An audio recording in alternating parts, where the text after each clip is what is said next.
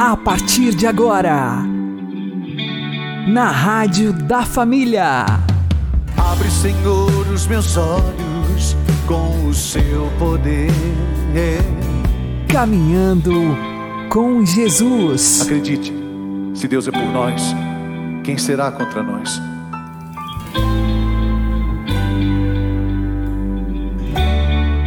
A paz esteja com você, meu querido irmão e minha querida irmã.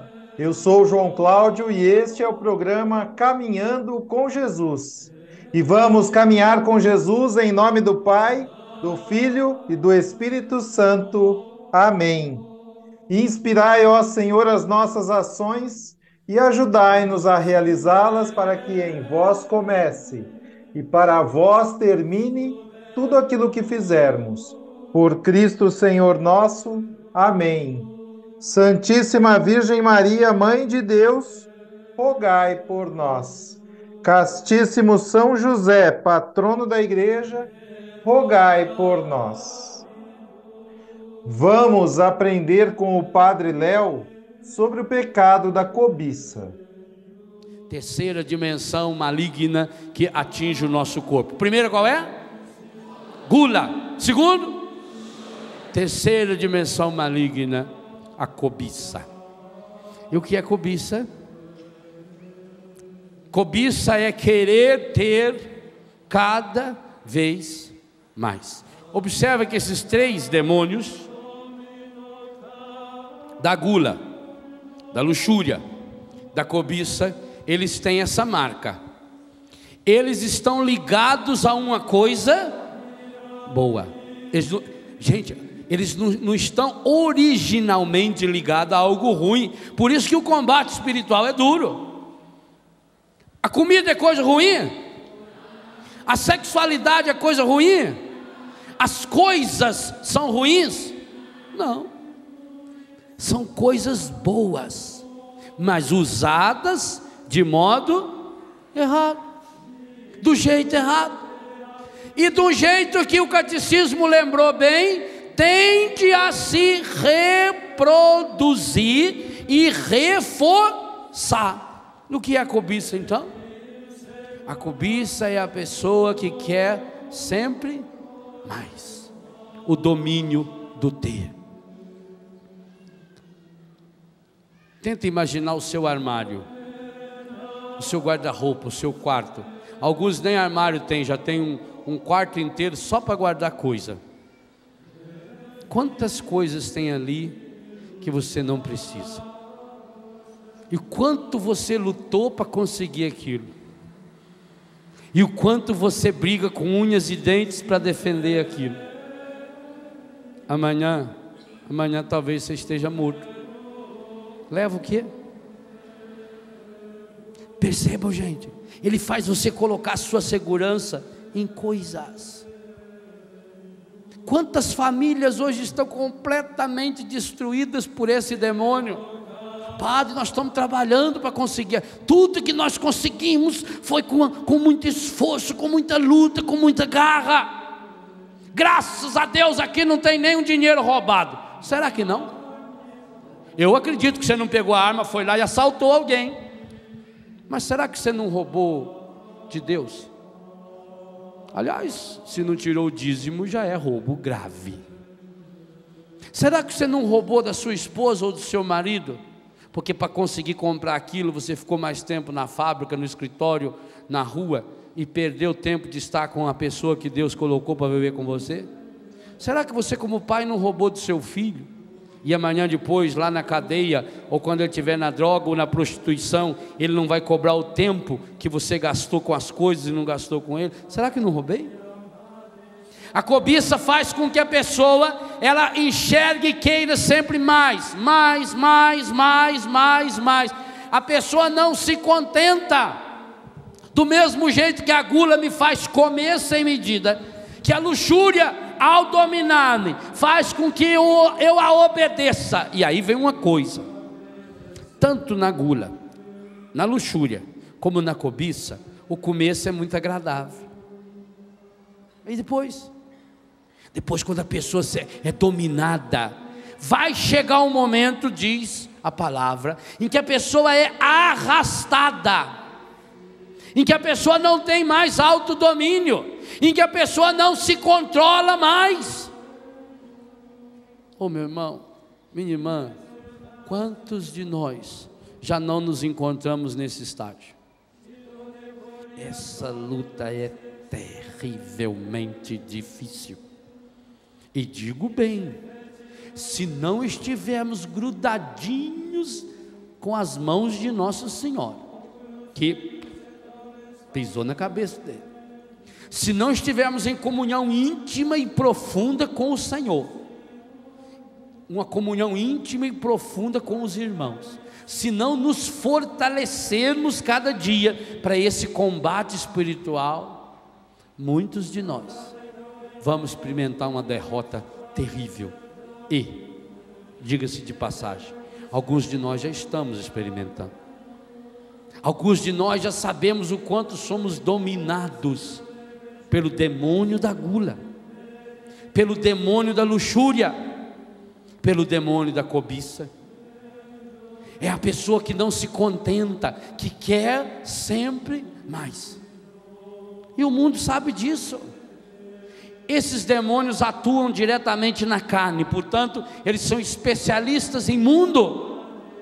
Esses demônios hoje estão por trás das grandes empresas de comunicação desse planeta. Esses três demônios aparecem em todos os capítulos de toda a novela que você assistir. Todos, todos, sem nenhuma exceção. É o tripé do encardido em todos os grandes programas de televisão do mundo, o tripézinho está lá. Ou oferece comida, e veja, como por trás está uma coisa boa, o convite, por exemplo, para comer junto é uma coisa maravilhosa. Como por trás está uma coisa boa, até uma necessidade espiritual do ser humano, que é a comunhão dele física com outras pessoas.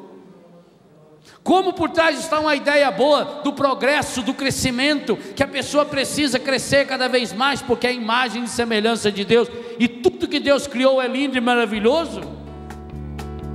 Esse tripézinho vai nos seduzindo.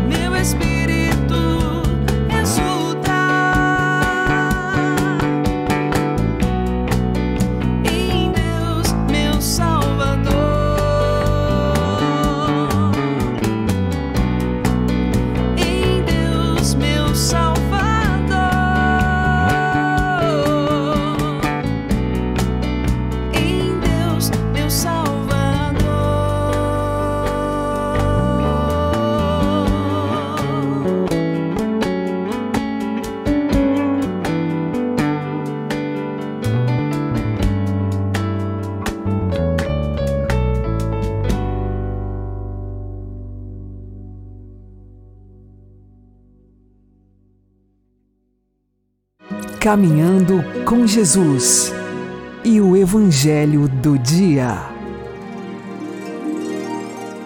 O Senhor esteja convosco, Ele está no meio de nós.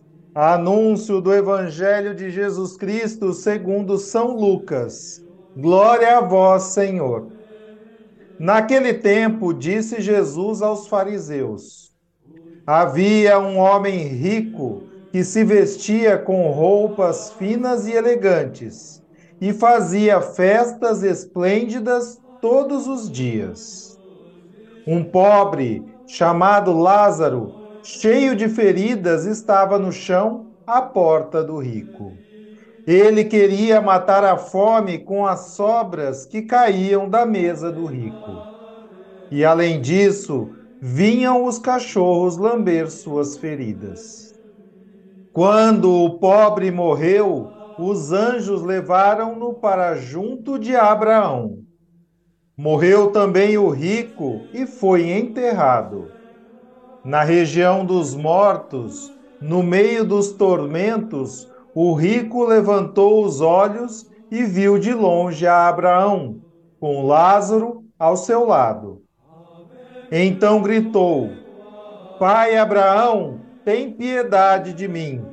Manda Lázaro molhar a ponta do dedo para me refrescar a língua, porque sofro muito nessas chamas. Mas Abraão respondeu: Filho, lembra-te de que recebeste teus bens durante a vida, e Lázaro, por sua vez, os males. Agora, porém, ele encontra aqui consolo e tu és atormentado. E além disso, há grande abismo entre nós. Por mais que alguém desejasse, não poderia passar daqui para junto de vós, e nem os daí poderiam atravessar até nós.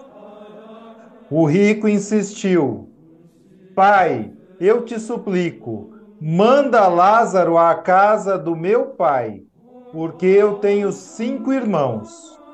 Manda preveni-los, para que não venham também eles para este lugar de tormento. Mas Abraão respondeu: Eles têm Moisés e os profetas, que o escutem. O rico insistiu: Não, pai Abraão mas se um dos mortos for até eles, certamente vão se converter. Mas Abraão lhe disse: Se não escutam a Moisés nem aos profetas, eles não acreditarão, mesmo que alguém ressuscite dos mortos.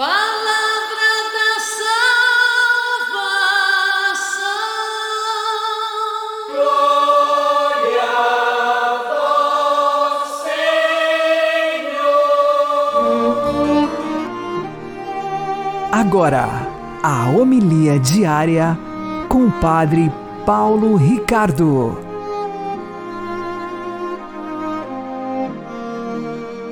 Meus queridos irmãos e irmãs, o Evangelho de hoje, nós ouvimos a parábola do pobre Lázaro e do rico Epulão. A palavra Epulão quer dizer banqueteador, um rico que gostava de épulas, ou seja, grandes banquetes. Muito bem.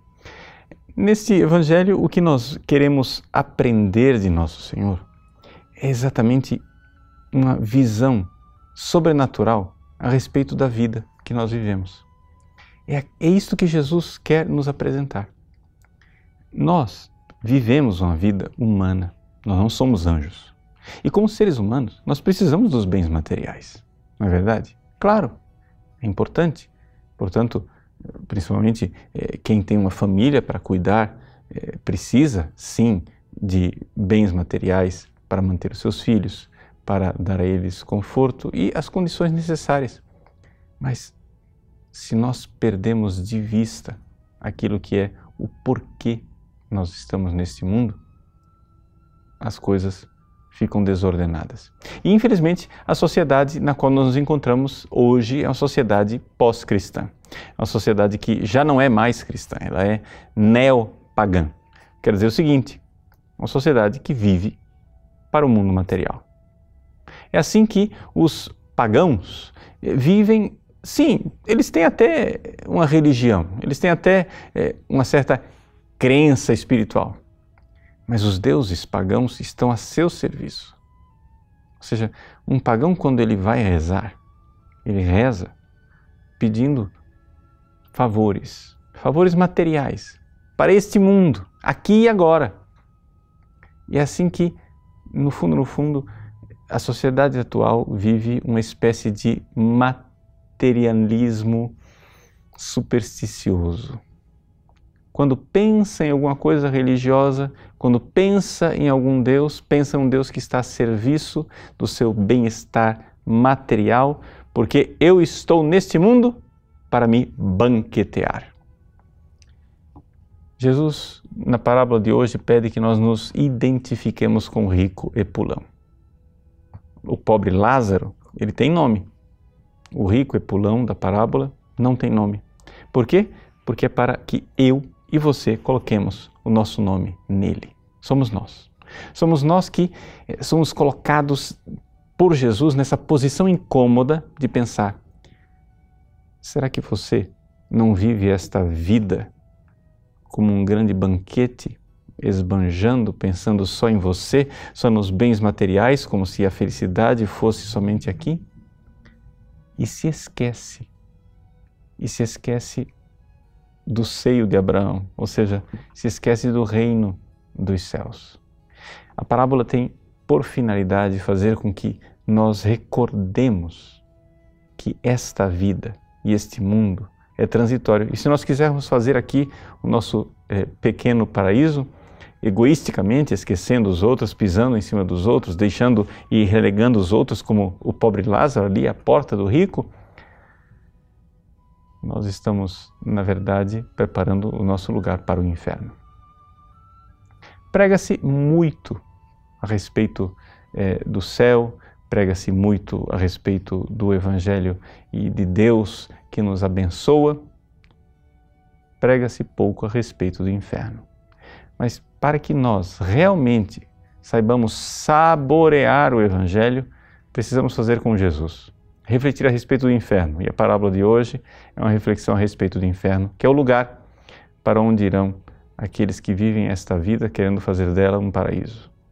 Quem quer fazer um paraíso nesse mundo termina fazendo um inferno para o irmão. É isso que o rico Epulão fez. O rico Epulão quis se banquetear na vida e quis ser feliz aqui, sozinho e às custas dos outros. Com isso, fez um inferno aqui na terra para o pobre Lázaro. E nós? Será que não estamos fazendo um inferno para os nossos irmãos e preparando o nosso inferno do outro lado? Façamos a nossa reflexão, batamos no peito. É quaresma, é tempo de conversão. Deus abençoe você. Em nome do Pai, do Filho e do Espírito Santo. Amém.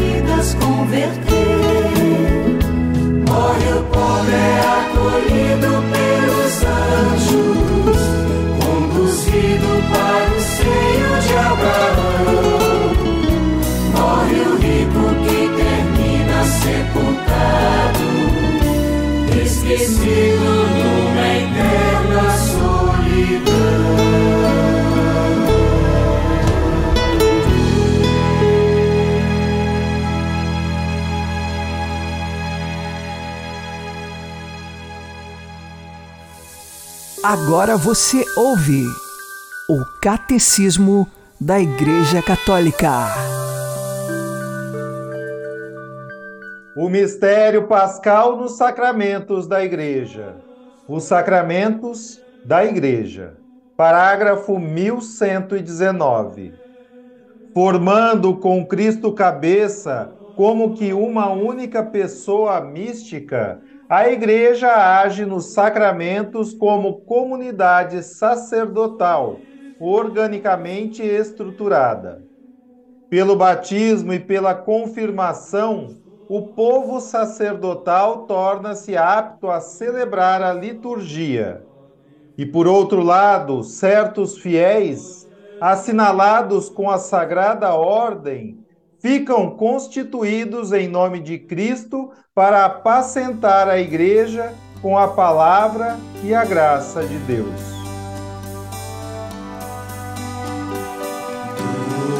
Doce abandono, doce religião.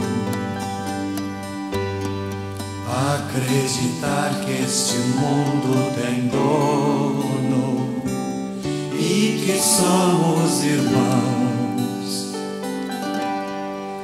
Acreditar na justiça e na paz.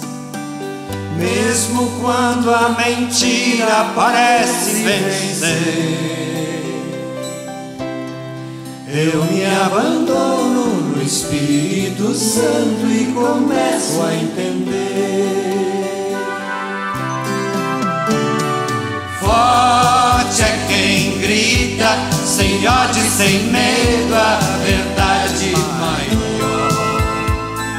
Forte é quem nunca abandona a ternura, nem mesmo na dor.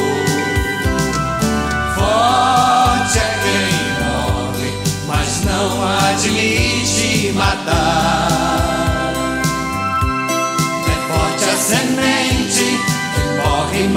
Morre pra ressuscitar.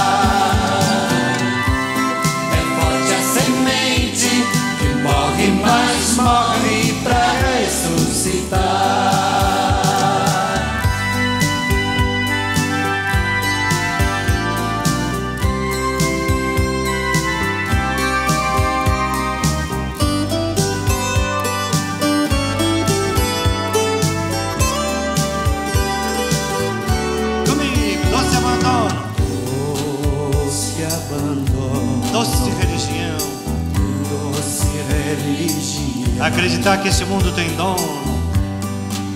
Acreditar que este mundo tem dono e que somos irmãos. e que somos irmãos. Acreditar na justiça e na paz. Acreditar na justiça e na paz. Mesmo quando a mentira parece vencer. Mesmo quando a mentira parece vencer, Eu me abandono no Espírito Santo. Eu me abandono no. Espírito Santo e começo a entender. Forte é quem grita. Forte é quem grita, sem ódio e sem medo, a verdade maior. Forte é quem nunca abandona a ternura. Forte é quem nunca abandona a ternura, nem mesmo na dor. Forte é quem morre, mas não admite matar. Quem morre, mas não admite matar. É forte a semente. É forte a semente, Se morre. morre, mas morre pra ressuscitar. É forte a semente, que morre, mas morre pra ressuscitar.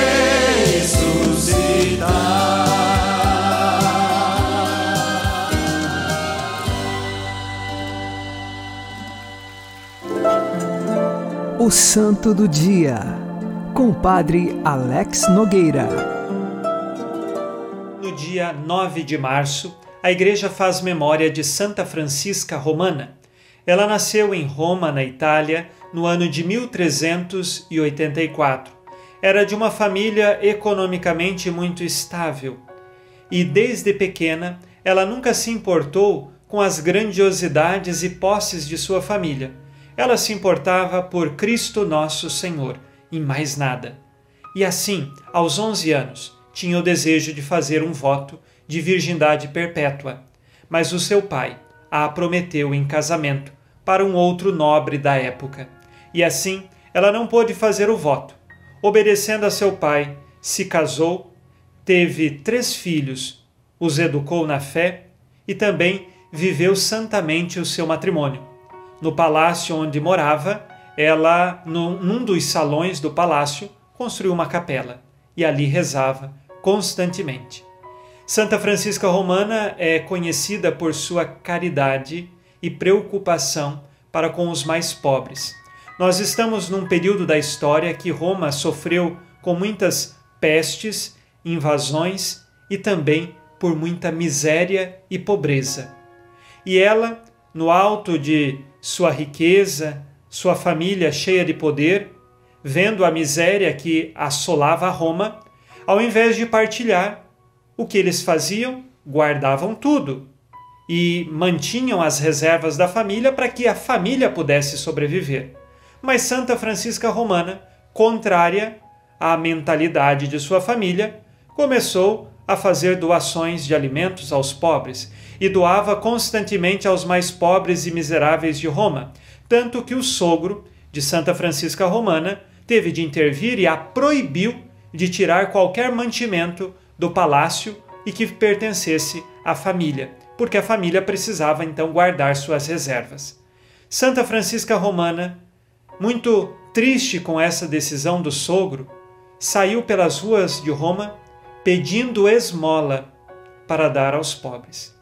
Ela recebia as esmolas para então partilhar com aqueles que nada tinham, porque ela estava proibida de pegar qualquer coisa que pertencesse à sua família.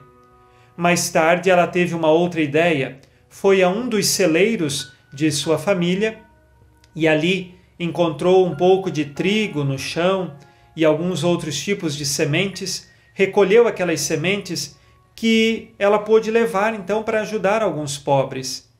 E quando seu marido chegou àquele celeiro para ver o que tinha feito Francisca Romana, encontrou muitos e muitas sacas de sementes que não estavam previstas para estar ali. Um milagre que aconteceu.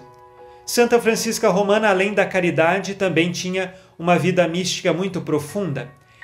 Deus lhe concedeu algumas revelações privadas. Uma delas foi que ela viu o inferno, o purgatório e o céu. E diante destas visões, sempre pedia que as pessoas se convertessem, porque no sofrimento do inferno era um sofrimento terrível e que não havia nenhum tipo de esperança de libertação. O sofrimento do purgatório também era grande, porém, no purgatório ela percebia que as almas tinham uma esperança. Passavam sim pela purificação e pelo sofrimento, mas com uma esperança certa. Um dia ingressariam então no céu.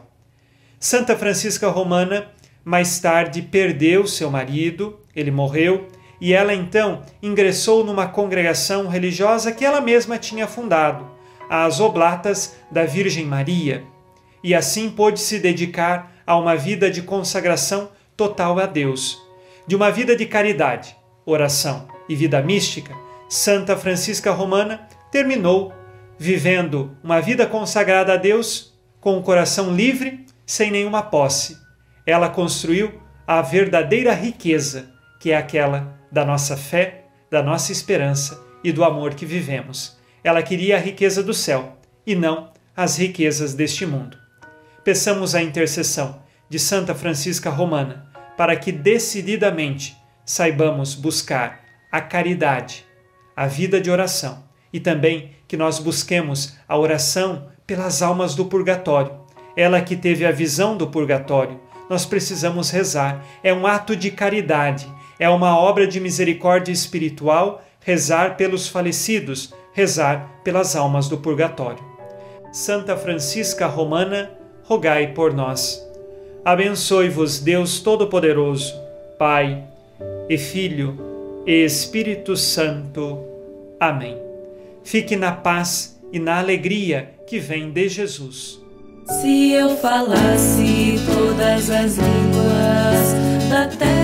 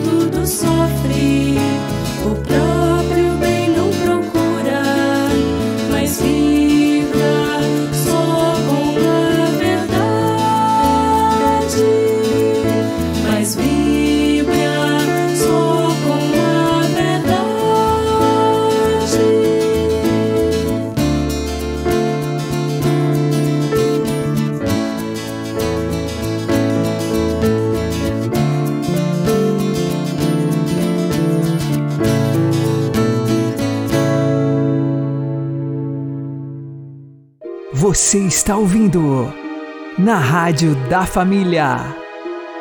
Caminhando com Jesus. Ah, que bom seria para nós se tivéssemos a coragem de nos abandonarmos à vontade de Deus, como fez Santa Teresinha de Lisieux. O que me guia é só o abandono. Já não tenho outra bússola. Já não sei pedir nada com ardor, a não ser o perfeito cumprimento da vontade do bom Deus no tocante à minha alma, sem que as criaturas consigam pôr-lhe obstáculos. Santa Teresinha do Menino Jesus e da Sagrada Face, rogai por nós. O Senhor nos abençoe, nos livre de todo mal e nos conduza à vida eterna. Amém. E que Maria e José nos conduzam pelas mãos para que continuemos caminhando com Jesus. Em tuas mãos eu me abandono, faze de mim o que tu quiseres. Agradeço-te o que de mim fizeres.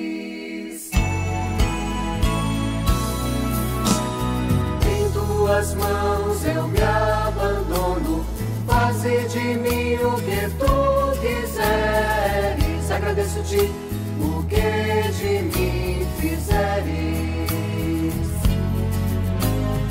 Estou pronto para tudo aceitar, contanto que se cumpra sem hesitar.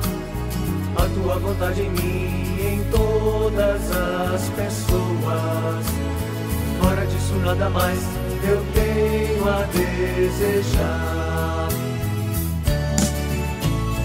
Em tuas mãos eu me abandono, faze de mim o que tu quiseres. Agradeço-te o que de mim fizeres.